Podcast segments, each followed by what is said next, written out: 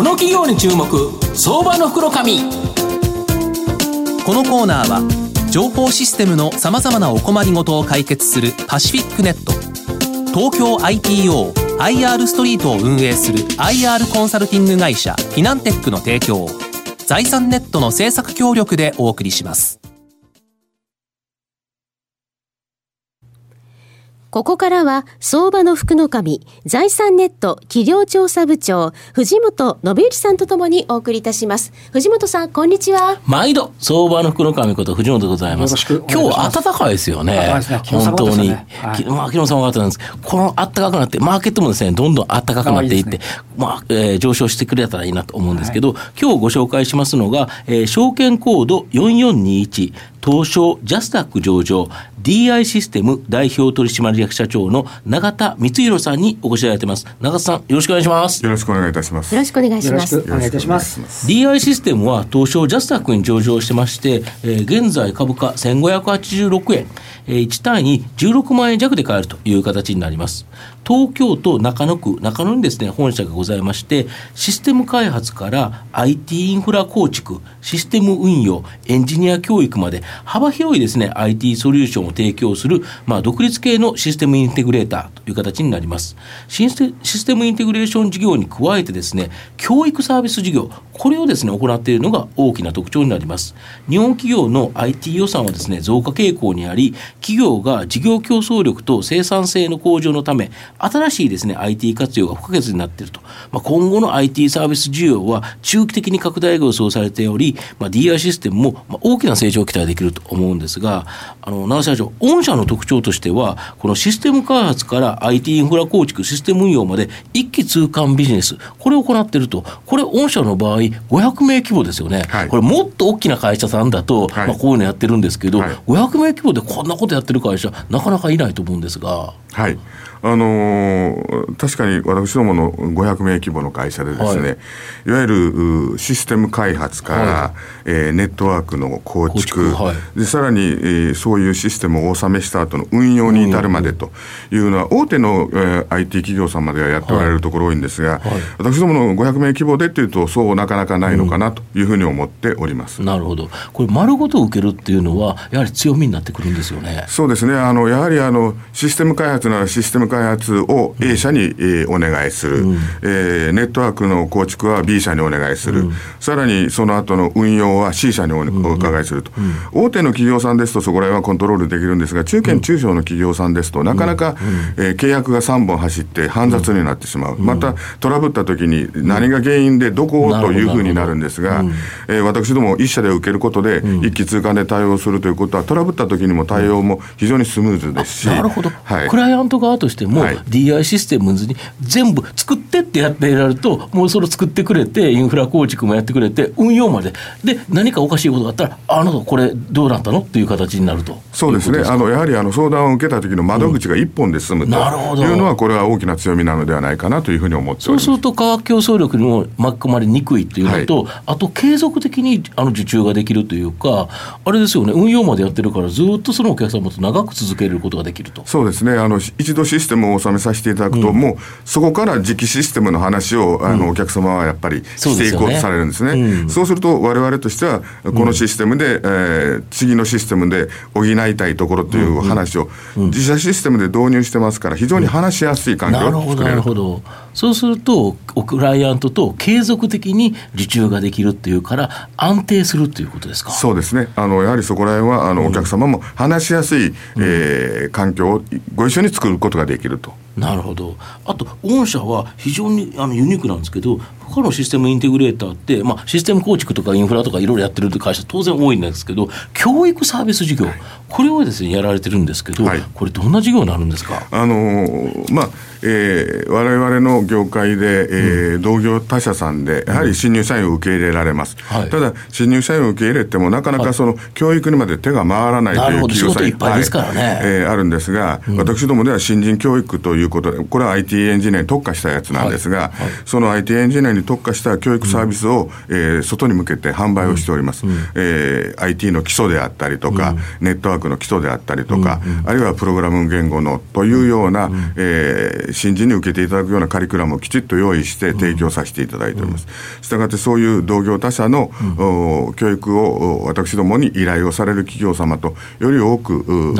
対応させていただくというような状況を作っております。それはあれですよね、御社のこの教育システムっていうのが優れてるということですよね。そうですねあのやはりあの非常に評価をいただいておりまして、うん、この4月にも180名ほどの、はい、えー、新入社員の、えー、そういう研修。というか、あのカリキュラムを提供させていただいて。なるほど、これ、あれですよね、未経験者の方もおられるんですよね。もちろんあの、ほとんどの方が未経験者。なるほど、はい、だ未経験の方を本当に使える人材になるまで引き上げられると、それをお金を取ってサービスができるっていうそうですね。あの、そういう形でご提供させていただいて、また、うん、そういう技術者になるということで評価をいただいて、うん。うん翌年にまたお願いしますというような継続性を持って、えー、受け入れさせていただいてあと、御社の人材もあれですよね、よりスキルアップするような研修も行われてるんですよね。はい。あの当然外に売っておりますけれど、私どもも新入社員を受け入れております。うん、その新入社員も同じような環境で教育をきちっとさせるということを整備しながら整えております。なるほど。はい、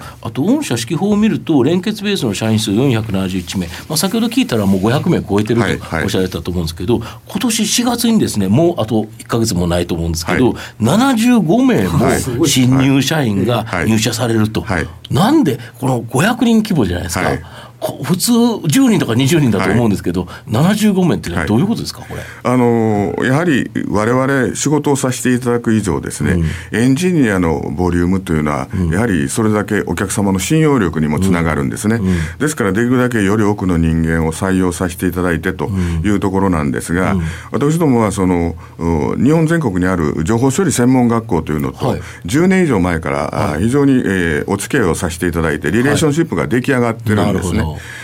で、先ほども申し上げました新入社員のそういう教育研修カリキュラムをご提供して,、はい、ですから、私どもの会社に入っていただいて、研修を受けていただければ、うん、半年後、もしくは1年後にですね、どのようなエンジニアに育っているのかというのが、えー、学校の先生にきちっとご説明できるわけですね。いわゆる見える化をご提供できる。でしかも先輩がおられて、はい、先輩が見事にきちっと働いておられるという形で、あんな技術者になれるんだということが、先生も分かってるということですか、はい、で先生は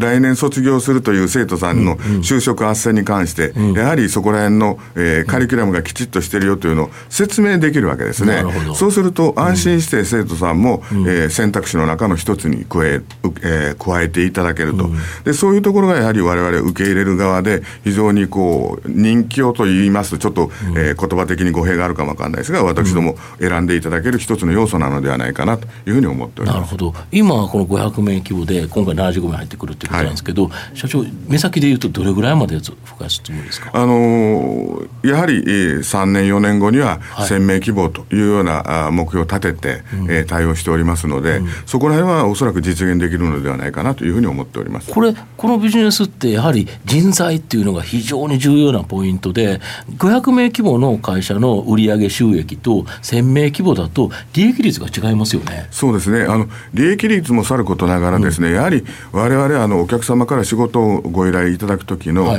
技術者のバックボーンというのが非常に大きな信用力になるんですね。やはり1000名を超えるということになった時の信用力と、1000名以下というのとでは大きなラインというか溝があるのかなというふうに思います。うん、そうするとそこに行けるとまたこの DI システムっていうのが単純に2倍になったということではなくてもっと上の仕事ができるようになったということですか？あの全てにおいてそこら辺の環境は変わるんではないかなと思います。そうすると3、4年後、非常に期待ということですよね、はい、御社の今後の成長を引っ張るもの、改めて教えていただきたいんですが。やはりあの世の中、日本国中全体が少子高齢化で、はい、え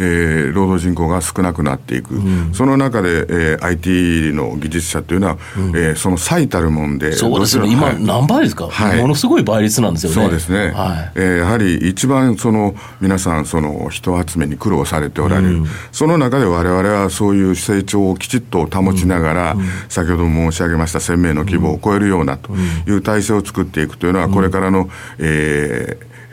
AI であったりとか IoT であったりとかっていう新しい技術をどんどんそのソフト化していく、あるいはネット化、ネットワーク化していく上において、非常に重要な要素ではないかなというふうに思っております。ので、我々としては、えー、そのボリュームを拡大していくっていうのは、えー、一つのアピールポイントではないのかなというふうに思います。今回上場されたっていうのはここも大きなポイントですか？そうですね。やはりあの上場と上場してないのとではやはり、うん、あのその信用力あるいは親御さんが違いますよね、はい、正直ね、はい。うん、やはりあの今回の上場ということで、えー、上場しましたので、うん、ということで私どもの会社のドアを叩いていただける方っていうのも多くいますので、やはり上場した後の信用力っていうのは大きいものがあるのかなと思います、なるほど。これあれですね。先ほどの話にちょっと戻っちゃうんですけど、はい、500名の規模でシステム開発からインフラ構築システム運用まで一気通貫でやる、はいはい、あのこれはやっぱり一人一人のあのあのエンジニアの方のスキルが高いからで可能なのかこのあたりはどうなんあのやはりあの先輩とその教育サービス事業とうまく融和させながらチームの中に溶け込んだ時のあの成長力の速さみたいなものって非常に高いんですね。でやはりあの一流のエンジニアになるにはやはり5年とか10年とか場合によっては15年かかるんですけれど、えー、5年生くらいの一番フットワークのある若いエンジニアがうちの会社の、えー、全体像の中でゾーンとして一番多いんですね。ですから非常にそういう意味では、えー、フットワークのいい仕事の仕方をしてるんじゃないのかそれでだから今度1000人規模になったらもっとなおこうそれが結構シナジーみたいな形になっていけるっていうことになるわけですね。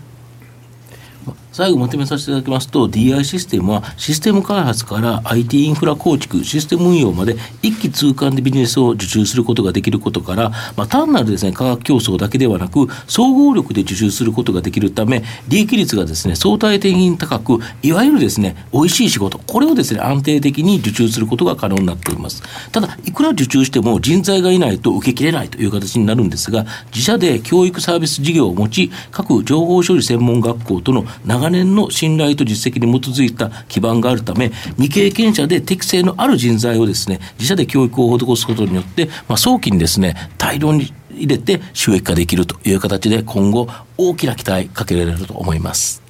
今日は、証券コード4421、東証ジャスダック上場、DI システム代表取締役社長の永田光弘さんにお越しいただきました。永田さんどうもありがとうございました。ありがとうございました藤本さんありがとうございました。どうもありがとうございました。IT の活用と働き方改革導入は企業の生命線。